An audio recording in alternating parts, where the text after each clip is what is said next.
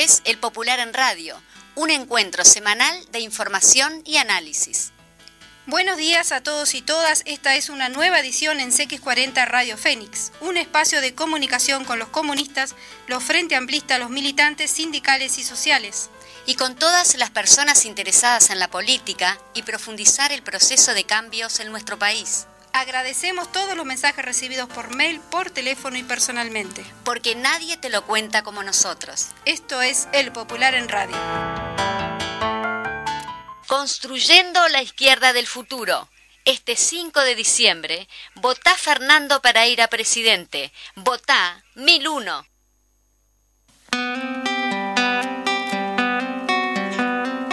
Muy buenos días, aquí en otro mediodía de viernes con el Popular en Radio.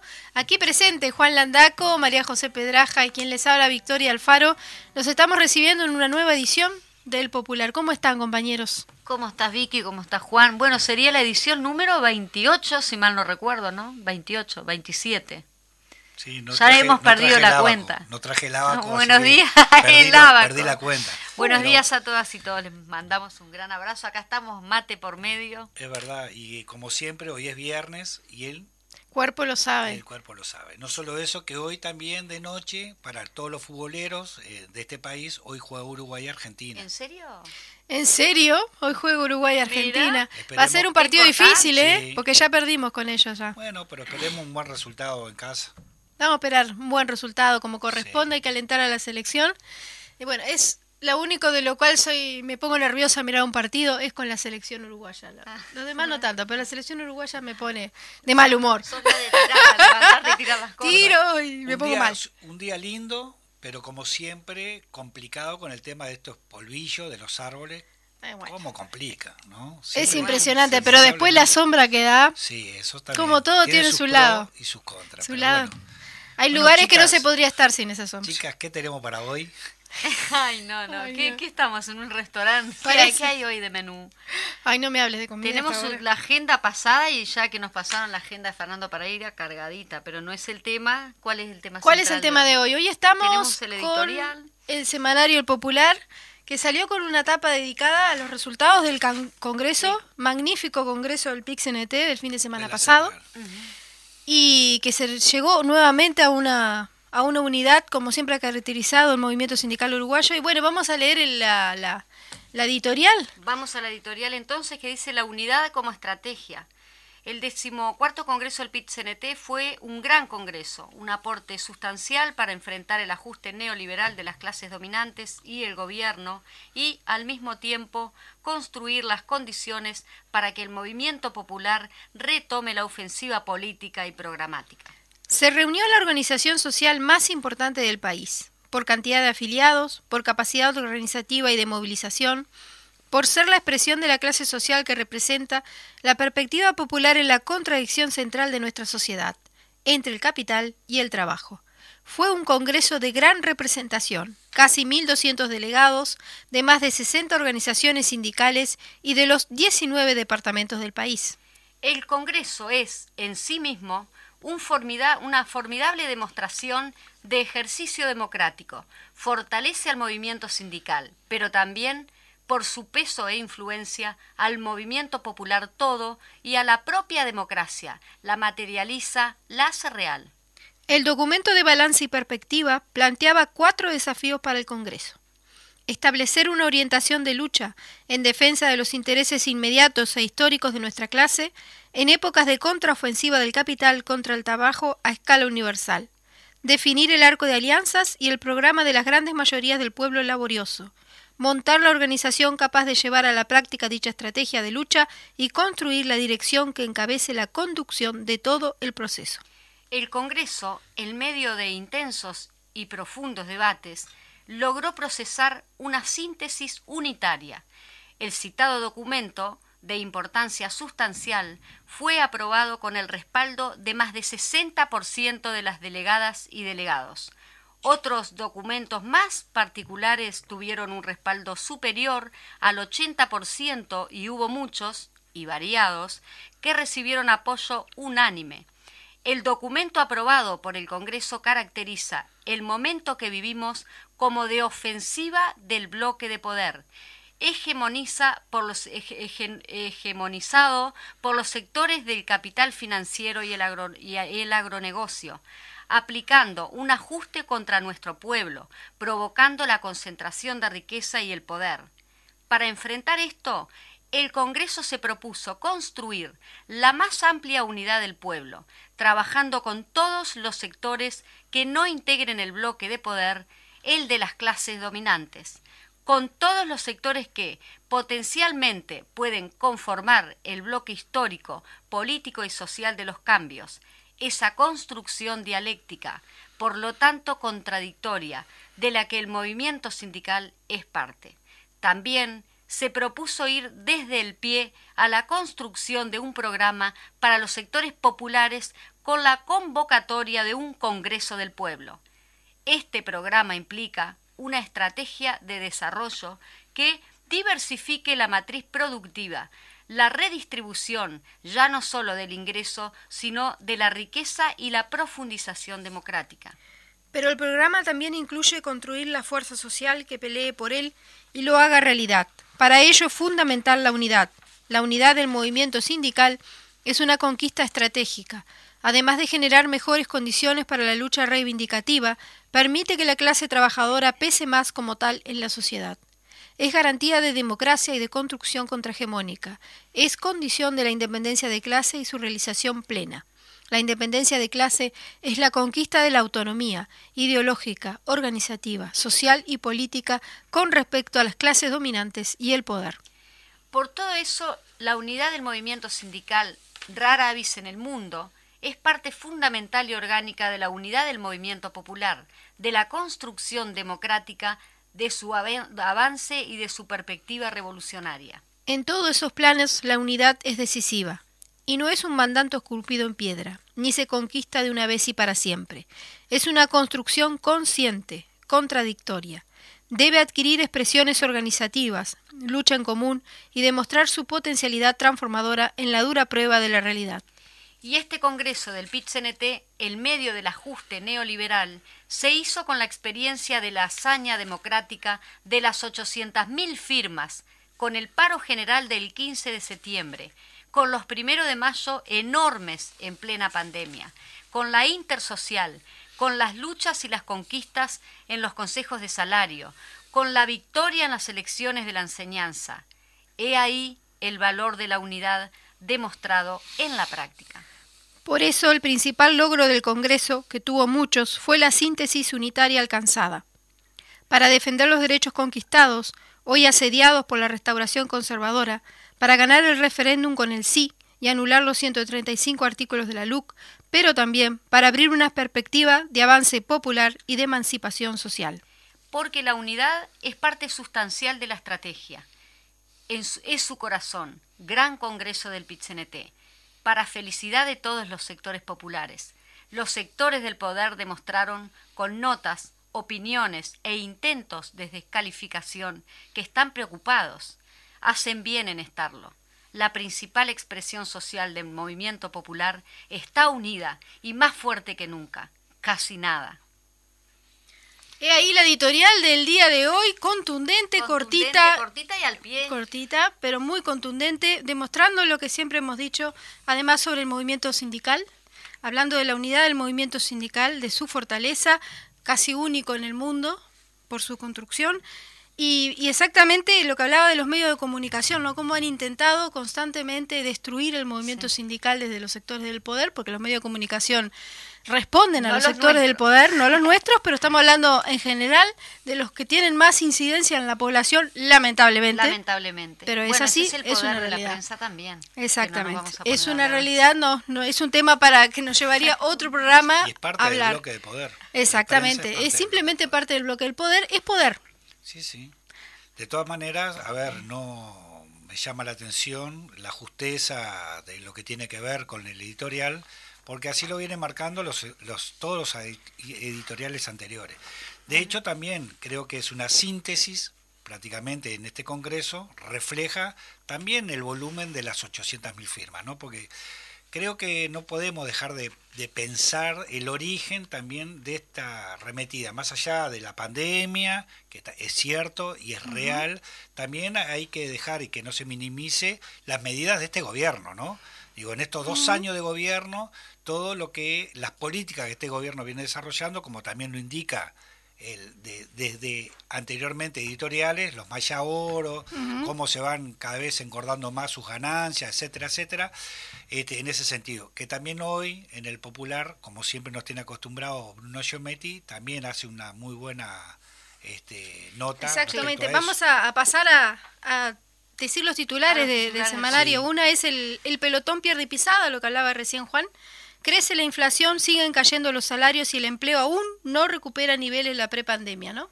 Eso es importante destacarlo porque hay países que ya empezaron a recuperarse y el nuestro está muy atrás y perdiendo en el pelotón. Y lamentablemente estará por mucho tiempo más. Sí, porque el gobierno no hizo ninguna medida efectiva para combatir los efectos de la pandemia, ni con la población. Puso la ley de urgente consideración. Ah, pero él dijo, el presidente, que todo el mundo la conocía, ¿no? Antes de votarlo.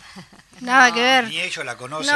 De, hecho. Este, Gandini, ¿te acordás? Gandini cuando salió Gandini y salió el, el prosecretario también hablando de un artículo que ni siquiera está en la LUC, defendiéndola y. Bueno. O que proponen cosas que ya existen, por ejemplo. El otro día justo hablábamos con, con, con Fernando Pereira sobre este tema.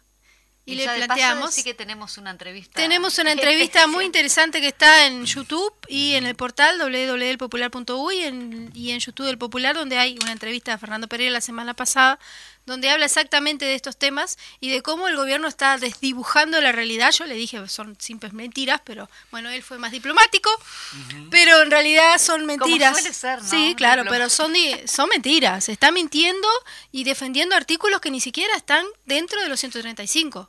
Bueno, la RAFO también, a ver, en una entrevista, en un videíto que sale convocando a los jóvenes blancos a defender con, entusiasmo la LUC, también dice de, hacer piquetes. De hacer piquetes. Haremos ¿Y quién la viera haciendo piquetes, a ella? Digo porque también la LUC, que hoy, la LUC, artículos de la LUC que hoy están vigentes, prohíben los piquetes. O, solo prohíbe los piquetes de los trabajadores cuando hacen su reclamo. Y para reclamar o defender Por eso se dice que está limitando la libertad sindical. no solo la libertad sindical de los trabajadores organizados, la libertad sindical de todos. Pero, Victoria, volviendo al principio, es que ellos conocen al dedillo todo el tema de la ley. Mm. ¿Por qué se contradicen tanto? Si conocen la ley. No, y eso evidencia de que no. La ley la conocen unos pocos. No, yo creo que utilizan lo que les sirve y lo que, les, lo que no les sirve no, y mezclan mentiras con medias verdades, y bueno, y por ahí van saliendo, ¿no? El que nos tiene acostumbrado a eso es Álvaro Delgado todos los días. Sale en televisión defendiendo algo. Yo creo que justamente puede ser algo que distorsione también para que los medios de comunicación, nosotros, estemos hablando de eso y no nos demos cuenta de justamente lo más grueso y peligroso que son los artículos de la luz. En ese caso es eso, la pérdida salarial, este, si bien se recupera un poco el tema laboral, estamos muy lejos del 2019, este, las repercusiones, porque las ollas populares siguen, la gente sigue pasando mal, digo, toda esa, esa situación, este, a ver, hablamos de seguridad, eh, prácticamente ni hablamos de seguridad, pero todos los días están pasando este, rapiñas, robos, arrebatos. Digo, bueno. Eh, Ajustes de cuentas. Todo el tiempo. Los barrios están bastante complicados. Yo creo que tú tenés por ahí que me parece que no lo deberíamos dejar pasar, primero por quién, quién era, este, la importancia también para nosotros y para la ciudadanía, el tema de Dino. Sí. Hasta siempre Dino, dice. Milonga, mi compañera, que me comprendes, que me proteges y que me abrigas, frazada del pobre hombre que siente frío y no se queja. La milonga, el rock, la música están de, luto. Falleció Dino Gastón Claro y nos dejó a los 76 años. Dino fue uno de los más grandes referentes de la música popular uruguaya, cantante, músico, autor, militante social y político comprometido con su pueblo y con la emancipación social siempre. La mejor definición de lo que Dino entendió por un artista la dio él mismo en la milonga cortita y al pie. Yo sé que a vos no te gustan los que te cantan sin decir nada. Qué Excelente definición del artista comprometido con su tiempo. Y el y claro, el, el portal, el popular no podía dejar pasar eso tampoco. No.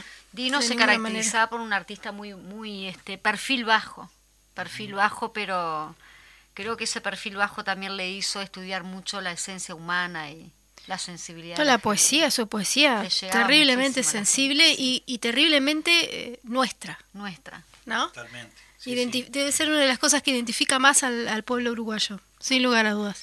Y, en- y hablando, bueno, la pérdida de Dino y en este caso, pero también el tema de la cultura, creo que ayer estuvi- Este es a el ver programa una... Cultura en Casa, No, ¿no? no, pero No. ayer, pero para comentar... No, sí, queríamos mandar, sí, ahora que lo, recordé, recordás, este, mandar un gran saludo a, bueno, a Permuy, al Pepe Vázquez, a, a todo el elenco ahí, o a toda la, en realidad los artistas que hicieron posible esa representación que se realizó en el Sodre, el Sodre que queda por allí por 18 de julio, no es el Sodre del ballet, pero el Pepe es el bueno. Pepe, yo creo que conmueve y me parece que necesitamos muchos Pepes en la cultura.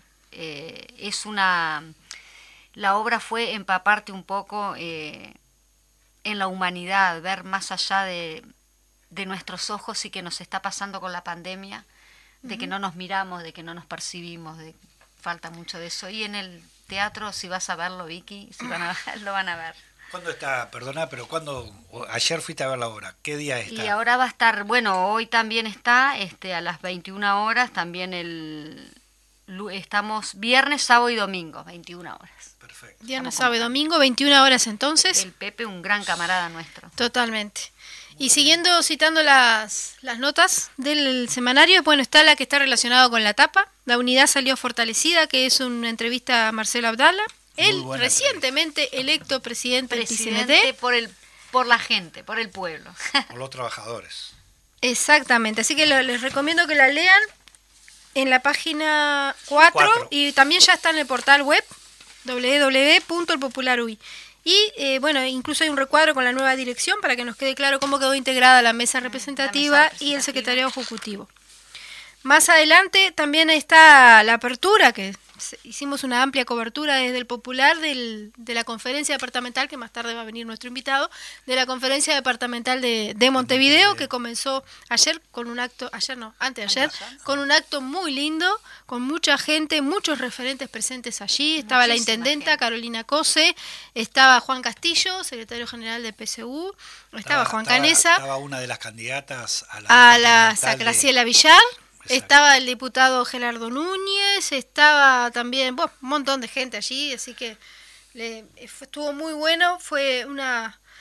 Y con la amenización que me encantó de la poesía Exacto. de Arturo, De. Arturo Fleitas. Sí, con- de- recitó varios poemas de Pablo. Neruda, de... Marco Sana. Sí, Alfredo Citarrosa. Sí, y conmovió un montón. muchísimo Muy lindo, muy lindo, la verdad que sí. Eh, me gustó mucho y, y volver a sentir la poesía, que pocas veces es parte del espectáculo. La literatura y la poesía dicho, sí. pocas veces parte del espectáculo en un acto. Es verdad. es verdad. Así que me parece que Le es bueno para un abrazo ya que estamos, Sí, por Arturo supuesto, un gran abrazo. También, no sé si a ustedes les pasó, este, me llamó la atención, he participado en muchos actos, este, aniversarios de- del partido, de la 20, pero realmente ayer, eh, digamos, el, el- ayer no, antes de ayer, el miércoles en el, club, como yo. en el Club Cordón, lo que sí me llamó la atención fue con la potencia que los que estaban presentes no solo cantaron el himno, sino la La internacional. internacional internacional. y la defensa de Cuba. Exacto. Fue Este, impresionante ah, la llamó- defensa de Cuba. Me llamó la, la atención Mm. porque tiene que ver un poco de repente de lo que arrancó, hoy decía, puntualizando María José, el tema que nos falta de repente escucharnos, mirarnos, este, y algo que esta pandemia en dos años creo que no lo logró de todo, pero fue como eh, perder un poco la sensibilidad, ¿no? De, de no abrazarnos tanto. no Deshumanizarnos. mirar- exacto. Sí. Este, cosa que a nosotros nos cuesta, pero también creo... El otro día se notó. Se ese notó, ese- fervor de los que estaban ahí y sentí en ese entusiasmo como un abrazo también. Mm. entre Creo que fue un Sí, abrazo un colectivo abrazo muy fuerte y reencontrarnos de esa forma fue muy, muy lo lindo. Decía, lo decía justamente Arturo Fleitas, que lo tenemos como invitado especial en el programa Cultura en Casa, de que lloró con la internacional, Mm. que tuvo que irse atrás del escenario porque lo conmovió tanto. Pero es que fue impresionante, yo eso que decía Juana Me, eh, me, me llamó la atención en la fuerza con la que se cantó el internacional, hacía tiempo que no se escuchaba. Sí, es verdad. Así Sí, que hay sí. algo ahí que... Y tanto la intervención de la secretaria de la Juventud, Mm, Mariana ah, Arias, muy- como de Juan Canesa sobre tema eh, puntual sobre. Cuba, también Fue muy levantó, fuerte, levantó y la gente gritó la, la famosa exacto. Cuba sí, Yankees no. Exacto. Está en Estuvo un momento fuerte. complejo que también Sí. obviamente la isla está pasando y los Sí, no nos olvidemos lo que están organizando para el lunes 15 Ah, en bien, Cuba, bien, que es bien. bueno recordar que es una movida del imperialismo para desestabilizar al gobierno cubano y al pueblo cubano. Así que acá toda nuestra solidaridad, como siempre, con el pueblo cubano y con el gobierno cubano. Y esto te toca también a vos, muy de cerca, Esto te toca a que ti. tiene que ver con los dos modelos de país Ah. que tenemos que cruzar las cordilleras. Ah, Pero hablamos de Chile. sí, sí, Unidad, unidad, unidad. Y eso, Esta- te, y eso te corre por las venas. No, saben que cuando escribí esta nota me costó muchísimo. Porque todo lo que tiene que ver con Chile, en- y en estos momentos que es tan difícil, que está viviendo momentos de mucha represión, Recordemos que Vicky es Chile uruguayo. Chi- Chile uruguayo, chileno, uruguaya chilena. Entonces sí, De paso le mandamos saludos a tu padre y a, y bueno, a- y a serán dados y espero que estén, que estén escuchando, pero además eh, yo les contaba la otra vez que mi familia vivió las dos dictaduras, entonces como que es, es muy potente todo esto que está pasando en Chile y es bueno saber que el pueblo chileno está movilizado. Incluso yo arranqué con una con una estrofa acá, ¿no? De la de la canción de la hermosa canción de Violeta Parra Arauco tiene una pena, que dice Arauco tiene una pena más negra que su chamal. Ya no son los españoles los que los hacen llorar, hoy son los propios chilenos los que le quitan el pan. Esto resume la situación Sí, sí. impresionante, porque ellos sufrieron menos en manos de los españoles que de los chilenos. Increíble. que los criollos que es- vinieron es después. como, no, no. Sí. Bueno, de los chi- Erizas, de los eriza. chilenos, eh, digamos, bajo el régimen de Pinochet, ¿no? sí, sí, pero arranca mucho antes. Sí, sí. Arranca mucho La antes. represión es muy anterior ¿por qué? porque en Chile siempre estuvo enquistado el poder en el gobierno. Pocas veces, a no ser Salvador Allende, lo demás ha sido bastante complejo. Proceso, claro. Y lo- el poder económico siempre se quiso quedar con las tierras del sur de Chile. Y para eso tienen que echar a los mapuches. Y para eso hicieron toda esa campaña de discriminación continua que viene de la época de los De los pueblos españoles. los pueblos o tomar originales. Tomarlo con más. sangre, como lo están haciendo ahora. Exactamente, que eso es lo peor. Y no es de ahora, es de mucho antes. Bueno, eso mismo pasa en Argentina también. Claro, imagínense que este poema de 1962. Y, o sea, está. eh, siguen- ellos siguen luchando, tienen 500 años de lucha, son impresionantes. El pueblo mapuche, me saco el sombrero. No, resisten, resisten. resisten a- a- y ellos están en el sur de Chile y en el sur de Argentina. Son un mismo pueblo que están ahí desde hace siglos y han venido resistiendo toda la vida. Nadie se los ha, los ha podido vencer. Y bueno, y en esta nota exactamente lo que explico es la situación, el 21 de noviembre son las elecciones presidenciales en Chile. Ahí se elige entre dos modelos de país, por eso el título de la nota, porque tenemos una situación bastante compleja. Tenemos a Gabriel Boric, que viene del lado de la izquierda, que es el que ganó las elecciones internas aquella donde participaba Jaude, y es ex líder estudiantil, esto en la época de Camila Vallejo, compañero de Camila Vallejo en aquella época de rebeldía, en el año 2011, y, y ex legislador, y él es el que va, un muchacho joven, tiene 35 años, que va de candidato a presidente de, de Chile por la izquierda. Y del otro lado tenemos la derecha y la ultraderecha. Ultraderecha. Que es peor, porque en realidad ahora está la ultraderecha, que es este señor Kass, que viene con todo para arrasar. Viene con todo para arrasar y bueno, este señor Katz es el que le está disputando y ahora subió las encuestas. Y por eso es el peligro que se ve ahora. Sí, y sí. también en, todo, en medio de todo esto tenés una convención constitucional que está armando la constitución, eh, la nueva Sí. constitución de Chile para sustituir la de Pinochet. Y, y también en ese sentido eh, eh, hay que no sé cómo, cómo si se avanzó o no se avanzó con el tema de un posible juicio político a Piñera. Es que ya está en la Cámara de Diputados, falta que pase a senadores ahora. Así que también digo ¿Por qué? Porque el señor presidente de Chile, empresario de larga data, dueño de, de varias empresas en América Latina, anduvo haciendo negocios para quedarse con una minera, la minera Dominga, y por eso salió en los, en los Pandora Papers, como uno de los que anduvo haciendo también... Pasando dinero al exterior. ustedes con plata. Ah, depositada pero mirá, ya estaría en las Islas Caimán. Digo por la duda que tengan. ¿Por qué no? ¿Por qué la gente piensa que los comunistas no podemos tener bienestar? Los comunistas lo que queremos es que todos lo tengan, no no tenerlos nosotros. Bueno, eso es todo un tema, ¿no? A discutir. Sí, y, y bueno, en el caso de, de- de Chile viene por ahí, bueno, las elecciones son el 21 de noviembre, eh, de la primera vuelta es muy probable que vaya segunda en diciembre, y acá también se vota en, en Uruguay, así que convocamos a todos los chilenos y chilenas que estén por ahí escuchando a ir a votar en la embajada el 21 de, de noviembre por Gabriel Boric. Muy, bien. bien. Yo voy Ahí- para acá para la ley, perdón, este, Juan, que te corte, una ley popular por, para dejar que, que Vicky descanse de su nota. Este, en, en la página 8 dice, cuando oigan a algún dirigente oficialista decir que la LUC es popular, recuerde que ni los perros mugen ni las vacas ladran y que lo que es falso es falso.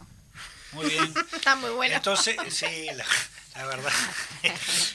Hoy No, estamos poéticos se- sí, entre la sí, poesía sí. chilena. Arrancamos con la Estamos con. Arturo Flaita justamente en esa conferencia hermosísima que hubo. Si alguien no conoce, les Arrancó, recomiendo arrancó. escuchar los temas de Violeta Parra, que son de una Sí, sensibilidad claro. y una belleza Sí. únicos. Bueno, eh, estamos casi en hora de ir al corte, al, al corte Y oficial. a nuestro invitado. este, y ya vino nuestro invitado de la columna central del día de hoy, este, que bueno, todavía no lo vamos a anunciar hasta el- que empiece el segundo bloque.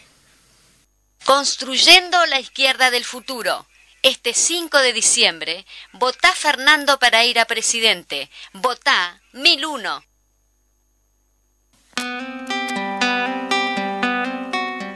Construyendo la izquierda del futuro. Este 5 de diciembre, votá Fernando para ir a presidente. Votá 1001.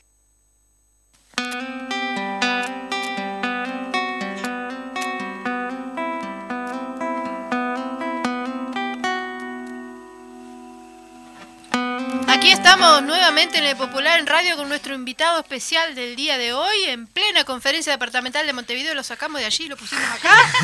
Juan Canesa, bienvenido al Popular en Radio. Bueno, Bienvenido, Juan Canesa. bueno, buenos días, chiquilinas, Vicky, Noé, Juancito, este, un gusto estar.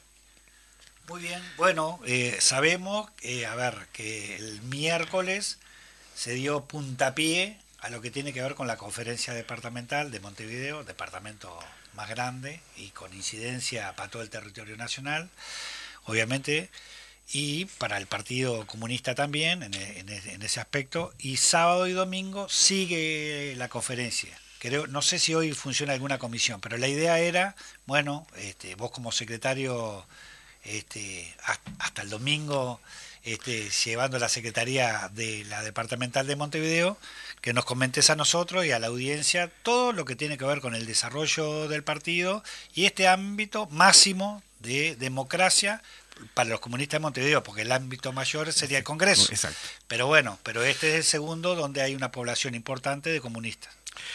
Bueno, este, si hoy, esto viene uruguayo, o sea, no, la verdad, sí, hay algo de esa cosa, cuando dice uruguayo frente a amplista comunista, esto viene uruguayo, porque como está, eh, todo era viernes, sábado y domingo, eh, en realidad eh, era jueves, viernes, sábado y domingo, porque ayer sesionó, estuvo la reunida de la comisión de candidatos, pero bueno, la, comisión de candidatos siempre es, es una comisión más, más, más pequeña, más estrecha, digamos, este, con un, un compañero o compañera camarada por, por seccional y, y, y un par de compañeros por la, por la dirección que, corresponden a, a la comisión de organización en este caso.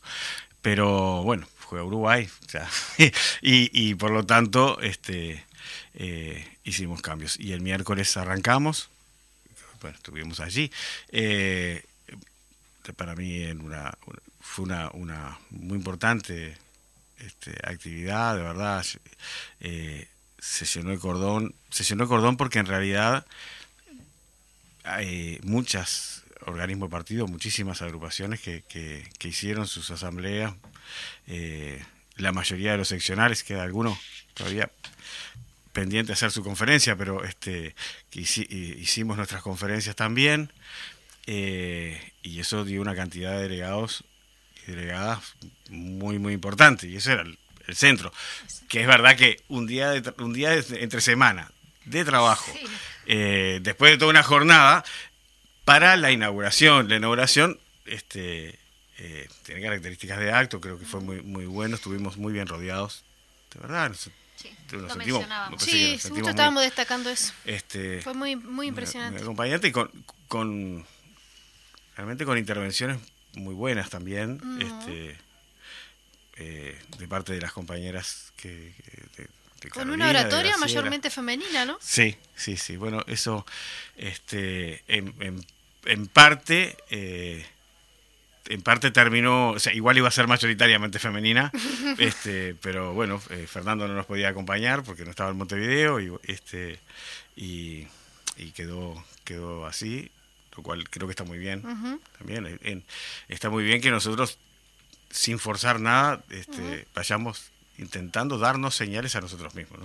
Lo primero es darnos señales como partido. Estamos hablando de partido, es eso. Pero bueno, eh, en realidad, y después, bueno, después de las intervenciones y los saludos, eh, incluyendo la participación de, Mariana, al nombre de la, al nombre de la juventud. Muy linda intervención. Muy, muy fresca, muy, muy importante y con cosas Bien joven. muy buenas, sí, exacto, sí, como tiene que ser. Este, estaba el informe que me tocó a mí darlo, pero que, que es el informe con tono de discurso, pero es el, es el informe de, del secretariado del Comité Departamental Saliente. El documento preparatorio sí fue aprobado y discutido en el, en el Comité Departamental. El informe fue discutido y la verdad que, que a mí en la parte de reacción me costó mucho hasta que no hasta que no tuvimos la primera reunión de verdad de secretariado para, para ver los avances, pero decía, Exacto, este, llegar. Victoria hizo los deberes trajo todo el, el, discurso, informes impresos. Es que bueno, sí, esa era la, era la, era la, la, idea, sobre eso trabajamos, el, conjunto del, secretariado. Este... Me pareció muy, muy bueno que, que además arrancaran con el tema de, del Congreso del PIXNT, lo que justo es parte central de nuestro programa de hoy digo, de la, del saludo que hacen a los congresales eh, del partido, ¿no? Que trabajaron muy fuerte para, para mantener esa, esa unidad. Me parece que, que, era lo que correspondía. Yo creo que eh, si, si estuviéramos hablando de que es el Congreso del partido, las cosas serían distintas, pero estamos hablando de la conferencia de Montevideo, me parece que para el, para el país, para el movimiento popular, el hecho es el Congreso del, del claro, La conferencia del partido no escapa a la situación real que está viviendo justamente. Y, y, además hace que haber tenido un Congreso exitoso, lo que decía Milagro, es, así, lo dice el informe también. O sea, este, por supuesto que siempre hay cosas para mejorar. El otro día en la dirección del partido se, se planteaba eso. O sea, y siempre decimos, bueno, hay para mejorar, pero como salió bien, después llega el próximo congreso y pensamos así. Pero realmente el, el, el, trabajo de, de, las compañeras y compañeros de partido. Y hay que reconocer, porque también lo decimos, este, las otras corrientes, porque para esto que dice, para bailar el tango se necesitan dos, para, para cualquier cosa, para construir la unidad, no alcanza solo con nuestra voluntad, importa mucho nuestra voluntad y nuestra, y nuestra fuerza para, para convencer, para, convencer, pero se necesita la voluntad de, del resto de las corrientes. Eh, está claro que nunca es fácil, pero no se había podido lograr en los últimos mm. congresos. Este, y esto es una victoria de la clase. Y, los compañeras y compañeros que trabajaron de partido, eh, hay, que, hay que saludarlo y felicitarlo. Mm. Este, hay una, una oración que, que, está acá en el, en el informe que está muy buena. y se derrotaron una vez más los deseos de ruptura de los enemigos de la clase. Es que es así, es así. Eh, a ver, nosotros cuando, como partido, ¿no? cuando analizamos cuando decíamos, vienen por todo y por todos. ¿Qué es venir por todo y por todos? Por supuesto que, que vienen a implantar un modelo de, de, país que, favorece al capital, como lo hace, que le, saca plata, digamos, que nos saca, para decirlo en, en, en concreto, en contante y sonante, que nos saca plata del bolsillo potencial, de, o sea, eleva la plusvalía, saca plata a los trabajadores para transferirla hacia, hacia, hacia, hacia los sectores dominantes. Ahora, pero para parecer eso, y para mantener eso, eh, lo que ellos tienen que hacer es tratar de minimizar al máximo todo lo que se oponga. O sea, esa es la lucha de clase. No, es que en la lucha de clase no lucha una sola clase. Este, eh, hay una dominación y por lo tanto eh, la, unidad de nuestras herramientas, del Frente Amplio, de todo el movimiento popular y del movimiento sindical en particular, siempre está en cuestión porque siempre está atacado por, por los sectores de, este, por el poder. Es, ha sido siempre la intención de ellos. Desde, antes de formarse el PCNT, este, por eso pasaron tantas décadas para poder alcanzar la unidad. Este, desde antes de alcanzar el PCNT y después que se, que se conformó la, la CNT, eh, la dictadura vino a hacer desaparecer todo. Por supuesto que a nosotros, pero a nosotros, a todo lo que fuera de izquierda, a todo lo que fuera movimiento popular, a todo, persiguió, o sea, por algo en el mismo decreto este, eh, estamos todos. Está la CNT, la FEU, el, Frente Amplio, eh, el partido, o sea, y las persecuciones este, se dieron, se dieron por eso también, la, dirección de la CNT que, que condujo la huelga general fue duramente perseguida, encarcelada, pasó por, por las pruebas. entonces, eso es un, elemento que nosotros no lo damos como natural. A veces nosotros no podemos y sobre todo los que no tenemos este yo soy veterano, pero tengo 52, o sea, los que los que no venimos de antes, digamos, los que no nos tocó llegar y cada vez hay menos que hayan venido de, ese de ese momento, de los fundadores, todo eso, este, entonces eh, por el recambio generacional. Eh, exacto, por lógica y no, no, nos este, nos parece que hay cosas que están dadas y, no, no están dadas, hay que ganárselas siempre. Entonces, eh, cuando, se cuando se consiguen los objetivos y parte de los objetivos, cuando decimos que enfrentar la contraofensiva, es enfrentar la contraofensiva. La, contraofensiva de las clases dominantes también es para romper, para destruir, para minimizar eh, a, las herramientas y el PCNT es clave en esto. En el periodo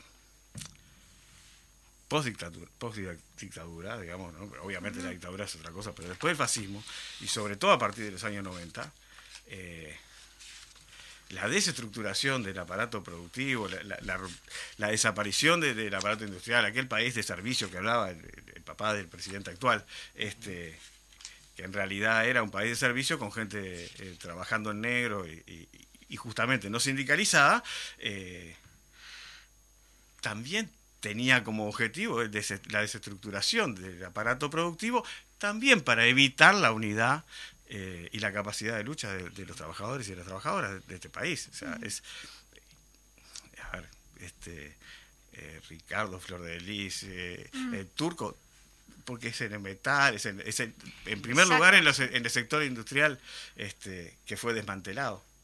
En cuanto a eso que tú decías, justamente, el, eh, bueno, el turco Marcelo Abdala, el presidente eh, electo del PIT-CNT, lo comentaba en eso de que vienen por todo, vamos rumbo al referéndum, y con el tema de la LUC. También no hay que, no hay que descuidar este, la queja que presentaron las patronales ante la OIT, porque dice que si nos descuidamos en eso también pueden presentar un proyecto ley en cuanto a la negociación colectiva. Es decir, está en riesgo hasta la negociación colectiva, que es lo que permite justamente, este, bueno, tener una representatividad de los trabajadores en, eso, ¿no? Hablando de eso, de que nosotros a veces este, damos por sentadas las cosas, eh, acá los consejos salarios son de los años 40, años 43. Este, eh, tuve la suerte de una vez eh, escuchar a dirigente de comercio, a, a Alcides Lanza, este, contar en su momento la, la de comercio del metal, este, el de, comercio del otro, contar la huelga que, termina convocando a la movilización que genera la primera ley de consejos salarios. El consejo salarios hasta que se designa, hasta que el Pachecato este, termina imponiendo eh, la congelación de precios y salarios, que en realidad solo congeló los salarios, por supuesto. Este, eh, y como pasa siempre en todas partes del mundo. Después vino la dictadura y el fascismo. Se retoma, eh, vuelve la, la, democracia Sanguinetti, el gobierno, lo primero que, una de las primeras cosas que hace cuando convoca los consejos salarios, quiere convocar el gobierno, cita a quienes iban a representar a los trabajadores. Era un lío bárbaro, claro, hace 35 años, 36 años, nadie, se acuerda, pero lo hizo. Apareció así, tuvieron que dar marcha atrás porque había convocado a consejos salarios con representantes que no eran representantes de los sindicatos. Qué casualidad. Eh, ¿No? Qué casualidad. Ahora, duró cinco años, en cuatro años, cinco años, Vino el gobierno de la calle y se acabaron los consejos salarios. Y fue peor todavía. de convocar, quedó la negociación colectiva en muy escasos. Hay que explicarle también a la, gente que en ese sentido es que la, representatividad de los trabajadores no incidía para nada. Exacto. En, la construcción, en la salud privada, en, este, eh, en los bancarios, y para de contar. Y el resto, eh, trabajaba en un lugar donde eh, pasamos a un mecánico, cobrábamos en dólares, pasamos a cobrar en pesos y dice, bueno, y los salarios van a aumentar según como aumente. le, dijimos al compañero, al director en realidad. Este, lo que pasa es que en este país no hay ajustes. y Nosotros negociamos allí un, acuerdo, pero porque teníamos las condiciones para hacerlo. En la mayoría de los lugares no. Entonces, porque después de 15 años de gobierno del Frente Amplio, eh, Nos acostumbramos a eso. no, eh, nos acostumbramos a cosas que están bien, pero eso es lo que si no se defiende se puede perder. Y de eso vamos a hablar también el fin de semana, porque la conferencia el fin de semana tiene su sentido eh, principal. Son cuatro comisiones que van a trabajar, eh, que, en las que vamos a trabajar, que son eh, bases materiales, eh, es decir, el análisis de las, de las condiciones generales, de la estructura económica, en particular de Montevideo. Sí, claro. Porque Exacto. eh, justamente o sea, el, el Congreso tiene que hacerlo para el país, porque es lo Claro. que corresponde. Nomás esos son los límites que tiene una- la conferencia departamental, como decía Juan, no es el, el Congreso. Por no, lo no, tanto, no define la línea, sino que define la forma en que aplicamos la línea del partido en Montevideo y en cualquier departamento. Como lo hacemos en la- pero en lo los que pasa es que seccionales. en las Montevideo es la mitad del país. Sí, Ya se han hecho pero, pero, el- para la dirección está el Congreso y el Comité Central. No, Entonces nosotros tomamos eso, eh, por eso el documento de, de la conferencia es muchísimo más corto, más breve que, que el documento de- Del de- Congreso. del comité, del Congreso que sacó el Comité Central, por lógica. Sí, sí. Este, pero está la Comisión de Bases Materiales, hay una comisión de, de- de bloque en los aspectos social y político, es decir, el análisis de nuestras herramientas tiene que ver con esto. Eh, porque la tarea central eh, que tenemos, a ver, desde el punto de vista práctico, es ahora, en marzo, en abril, cuando se convoque, primero terminar de ganar, de, de- faltan 120 mil firmas, ¿no? Que vamos 550 mil ya este, eh, controladas, vamos a llegar en par de semanas, digamos, este, y ahí la Corte convocará cuando a ellos les venga mejor, porque esta es la, la verdad, dentro de los límites que tienen, elegirán el momento que crean que es mejor para convocar al, al referéndum, por eso hay que estar preparados y, por, y hay que ganar con el sí. Sí. Ganar con el sí va de la mano con el desarrollo en general de, de las capacidades de la construcción en lo social y en lo político, de nuestras herramientas y, de la, y del fortalecimiento de la unidad para seguir avanzando en, el en- en este enfrentamiento que tenemos, eh, contraposición contra los sectores que, que representan al capital, es decir, contra el, contra el bloque de poder dominante.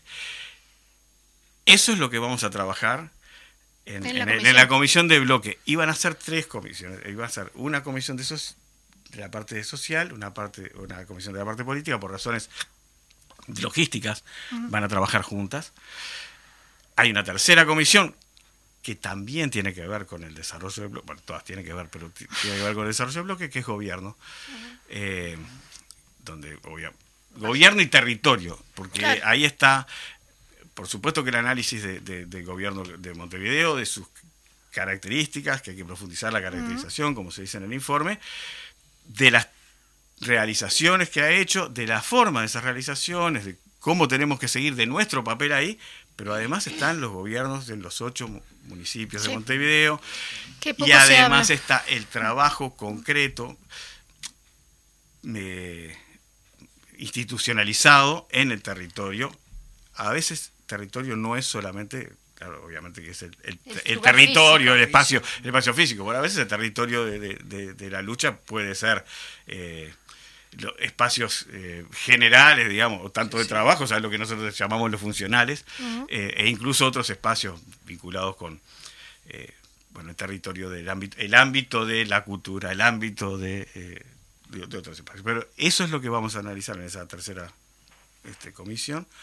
Y la cuarta comisión es partido. ¿no?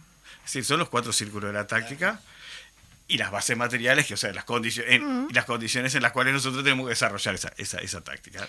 Este, ¿Cómo has notado al partido mismo en Montevideo? a ver. Este, a ver, Sin olvidarnos, sin olvidarnos que venimos saliendo de una pandemia. ¿no? Exacto. A ver, sin olvidarnos de eso, y, y bueno, y además en la, la conferencia va a ser otra cosa que es este elegir la dirección, que es, que es muy importante. Eh, es uno de los, no es el único elemento, todo lo demás hace a la Claro. dirección, porque es la dirección para, para llevar adelante lo que veamos así y lo que después se vea en el, en, el Congreso, ¿no? Pero este, donde estamos planteando, por supuesto que hay distintas propuestas, pero bueno, se está planteando una, un comité departamental, por lo menos en, en- en- en- en la opinión del comité departamental saliente, Este, pues, yo soy el secretario, en realidad formalmente hasta hasta ayer, hasta ayer ¿no? Hasta Este, cuando se instaló, pero pero en, en la práctica este, Sí, claro. Sí, pa- sí, hay- claro. hay- tenemos que seguir en las responsabilidades, este, asumiendo ciertas cosas. eh, pero bueno, en, en ese marco, el partido de Montevideo, eh, el partido en general, creo que hay que reconocer que tiene está jugando un papel y ha jugado un papel en todo este periodo importantísimo. Siempre, pero en este periodo en particular, eh, algunas cosas que, que, que- que manejábamos en el informe, porque son reales, nosotros siempre partimos de la base que estamos en un proceso en, en el marco de una lucha de clases y por lo tanto eh, tenemos claro que el horizonte es, es- es- es uno, tenemos claro que la historia en realidad indica que, que- que debemos este, triunfar, pero no, pero no siempre. Eso es- esto no es una línea, como decía en otra, e- como se decía en otra época, la perspectiva Neji de la que hablaba Lenin, es decir, algo, una línea recta y además siempre en su vida en la cual no, no hay ningún cambio. No, hay avances, hay retrocesos. Esos avances y esos retrocesos, por, Ayer leí a alguien que decía, hay que dejar de decir que ganó el- el- el- la derecha, hay que decir que perdió el Frente Amplio. No, ganó la derecha.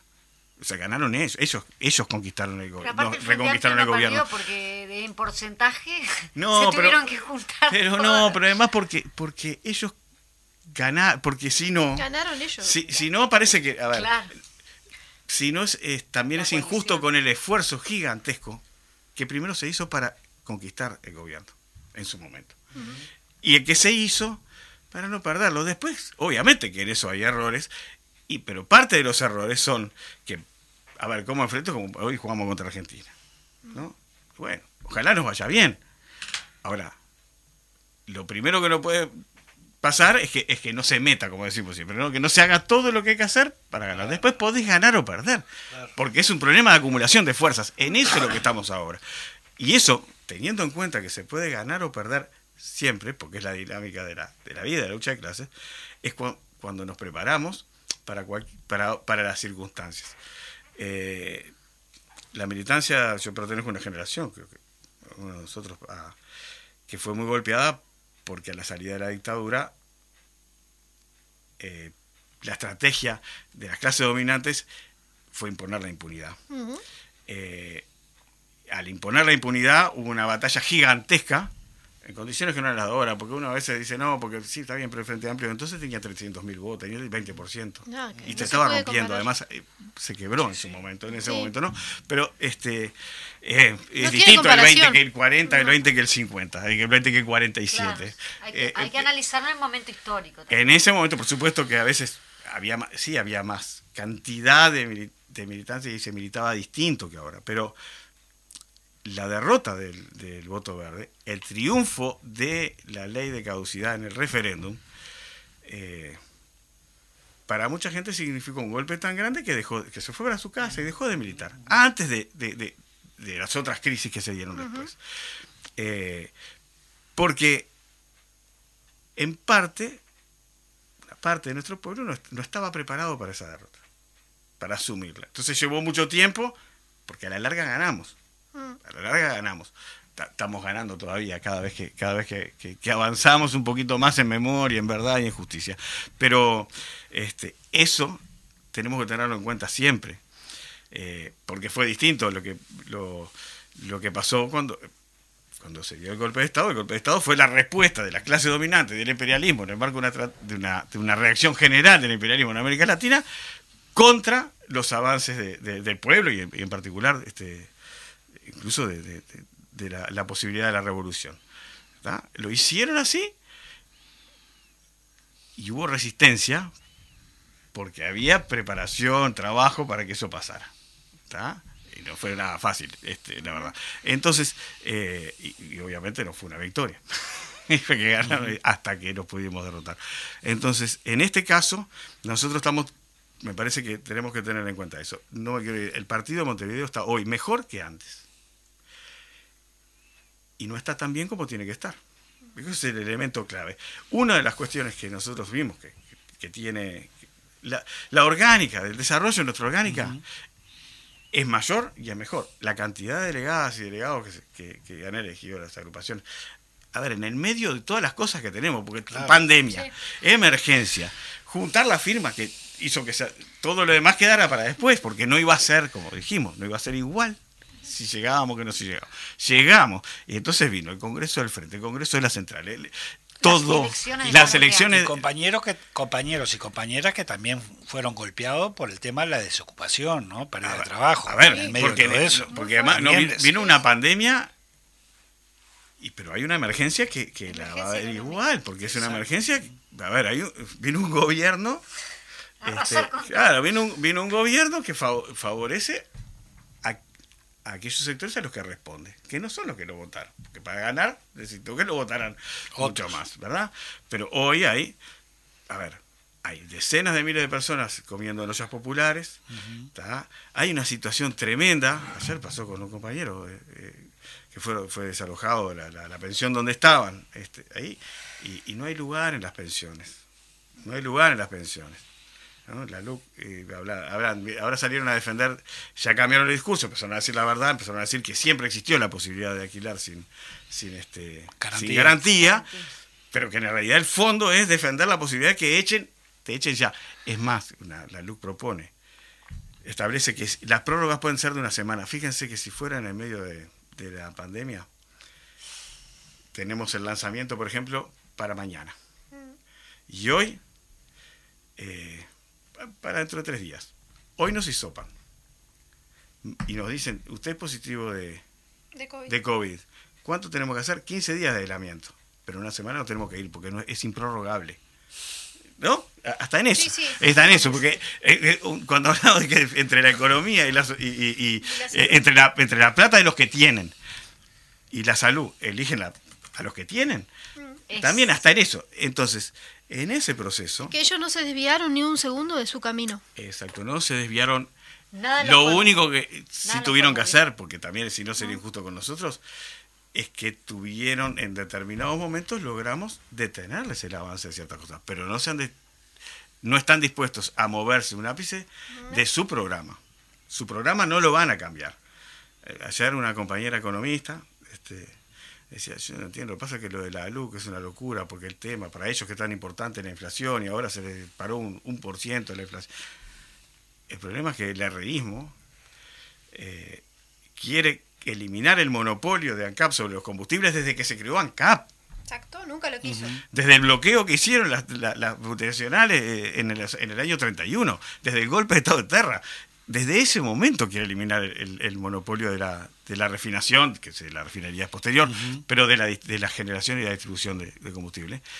Y viene peleando hace, no lo pudo poner en la LUC, la desmonopolización y la imposibilidad de importar, entonces quiere imponer la idea de que, bueno, igual es lo mismo, importamos y es lo mismo, y capaz que mañana, entonces, pagarlo así, mientras tanto se caja. Pero lo tuvieron que parar. lo tuvieron que parar los obligamos nosotros a parar. Por la luz. Este, serán referendo. poquitas cosas. Tuvieron que postergar la presentación de la de la, de, la reforma de la seguridad social.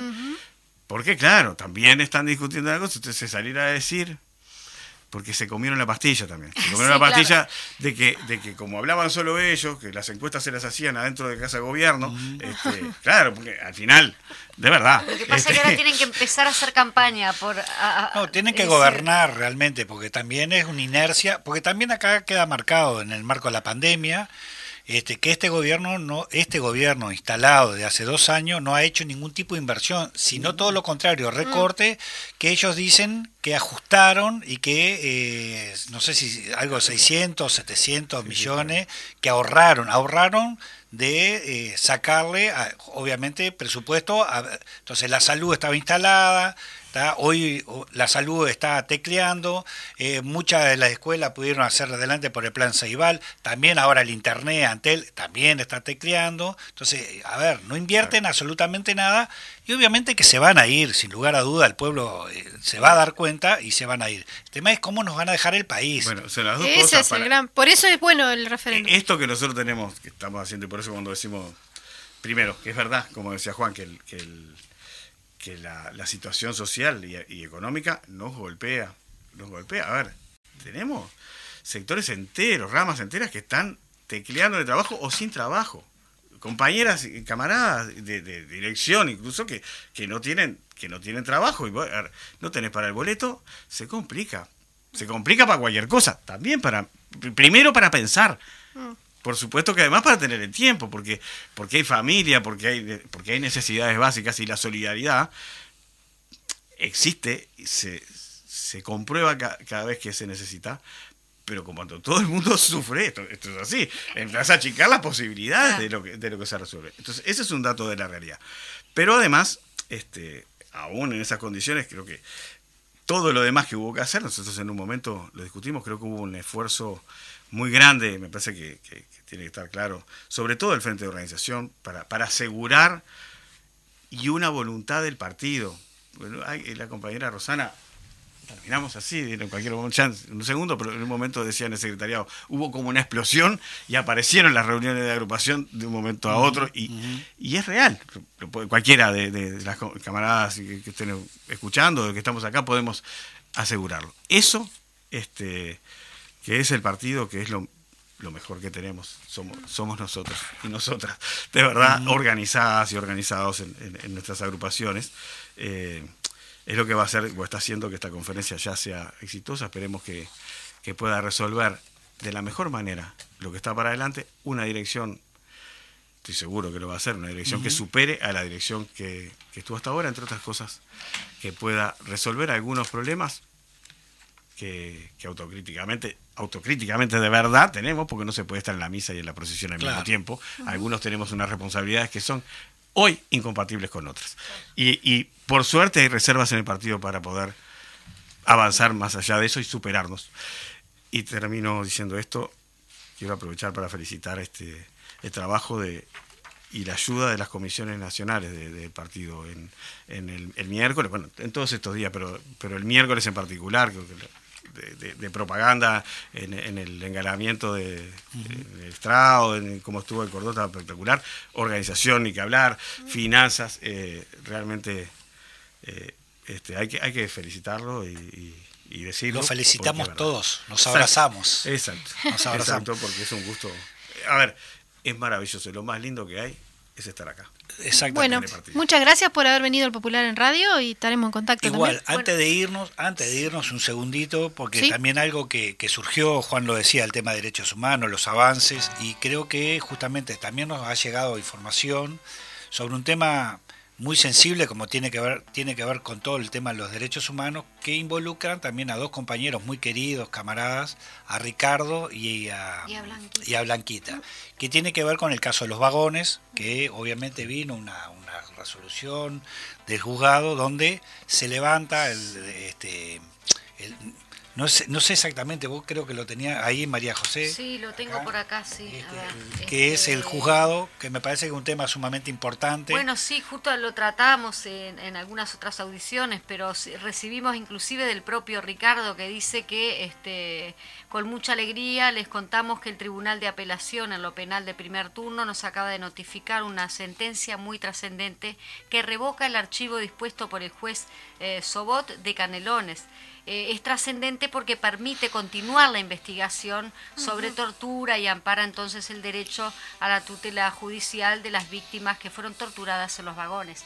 No es menor y la verdad que sí que le mandamos un gran abrazo, no solo a ellos, sino a todos los que en este momento están sufriendo o de alguna manera... Seguimos triunfando, sufrimos todos. menos los, menos los que llevaron adelante eh, la represión eh, del terrorismo de Estado y los que lo impulsaron y lo impusieron. Menos eso, que es el, el nada por ciento de, este país. Todo el resto sufrimos, algunos directamente.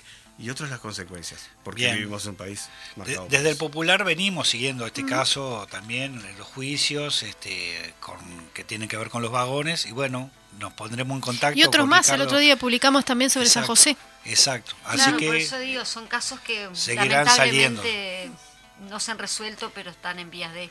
El, otro día quería comentarles, la semana que viene la Junta Departamental va a votar dos placas, una placa en homenaje a Nibia Sabazagaray, ah, que promueve este, el, memorial, la comisión del memorial este, de, la tabla y la, y la otra es este, por Guillermo Sobrino en el, en el eh, en el Molino de Pérez. Sí. Buenísimo. El 18 también tenemos una exposición en cuanto a los derechos humanos allí en el Museo Blanes. No, no me quiero extender, pero sí antes de irnos saludar al, al programa de radio que va a comenzar, que va a ser Voces del Interior también el miércoles. Este, y. De, de 14 a 16 horas por CX40, Radio Fénix. Bueno, nos extendimos, pero valió la pena. Nos vemos el viernes que viene al mediodía, como Gracias, siempre, Fede. popular en radio. Gracias, Control. Gracias. Construyendo la izquierda del futuro. Este 5 de diciembre, votá Fernando para ir a presidente. Votá 1001.